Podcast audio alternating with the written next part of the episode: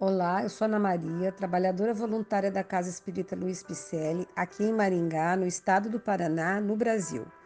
Estou fazendo a leitura do livro Coletâneas do Além, ditado por diversos espíritos amigos, através da lavra mediúnica de Francisco Cândido Xavier.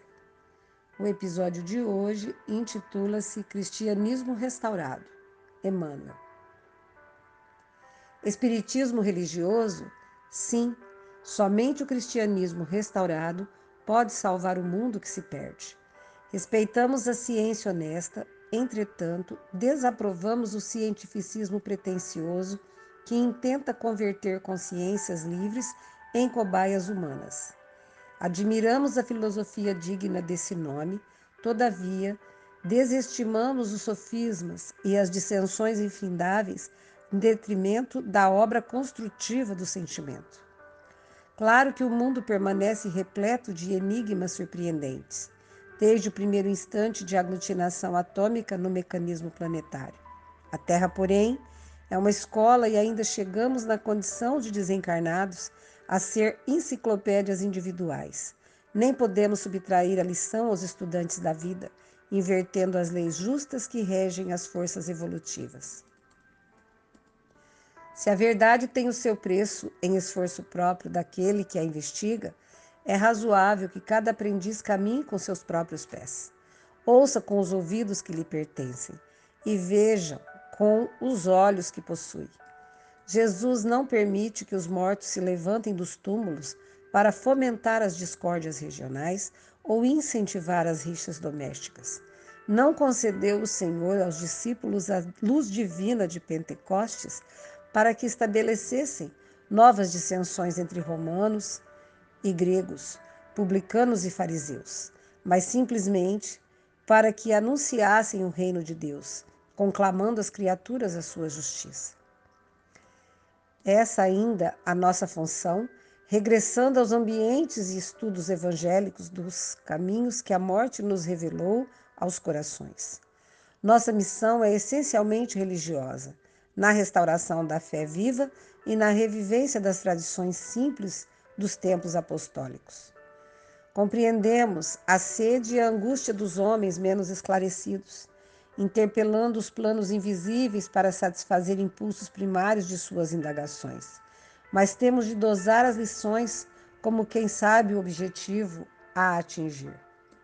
Continuemos, pois, em nosso esforço reconstrutivo da fé Porquanto no mundo atormentado pela fome de cobiça, flagelado pela guerra e ferido por misérias de toda sorte, não seria justo agravar as desordens do pensamento com ignorância deliberada dos imperativos da tolerância.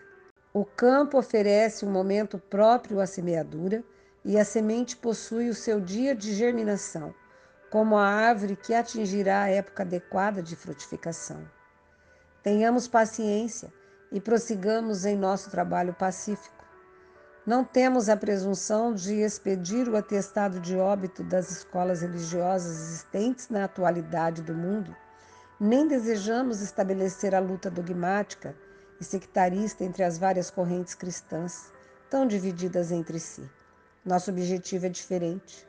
Desejamos tão só reavivar a crença pura, a fim de que o homem, na qualidade de herdeiro divino, possa entrar na glória espiritual da compreensão de Jesus Cristo, inaugurando novos caminhos à evolução do pensamento religioso. Que Jesus, pois, nos inspire a ação e nos fortaleça. Demonstrai vossa fé com os atos de vossa vida. O mundo está cheio de palavras, pregações e polêmicas. Muitos ensinam, poucos aprendem. Quase todos mandam, raríssimos obedecem. Sede, portanto, os sermões vivos e silenciosos da fé nova e continuemos a cooperar pela restauração do cristianismo puro no setor religioso que o Divino Mestre nos confiou. Porque, em verdade, observando a destruição e o morticínio, as trevas e as perturbações que atormentam o mundo, somos forçados a reconhecer que sem a fé não podereis sair dessa imensa noite de Jesus. Sentido e aplicado, não haverá concórdia entre as nações, e sem que vos obscurece o entendimento. Sem o evangelho sentido e aplicado, não haverá concórdia, e sem Deus estaremos perdidos. Querido amigo, o texto nos convida a refletir sobre o papel do Espiritismo. Às vezes, cremos que tudo está muito lento, que a evolução não está acontecendo, mas é preciso entender que não existem saltos na caminhada para o encontro com o Pai. É preciso respeitar a todos os irmãos e fazer o nosso melhor na nossa individualidade, que assim o mundo será regenerado.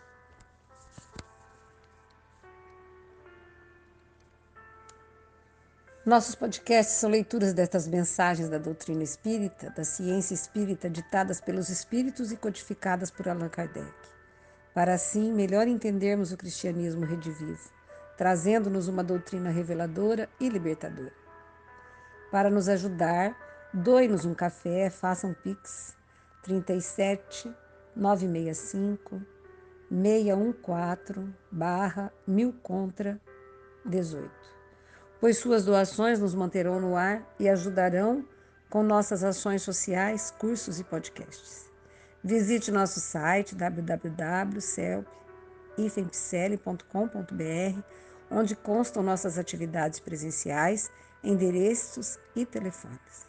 Obrigada pela companhia, esperamos que você tenha gostado.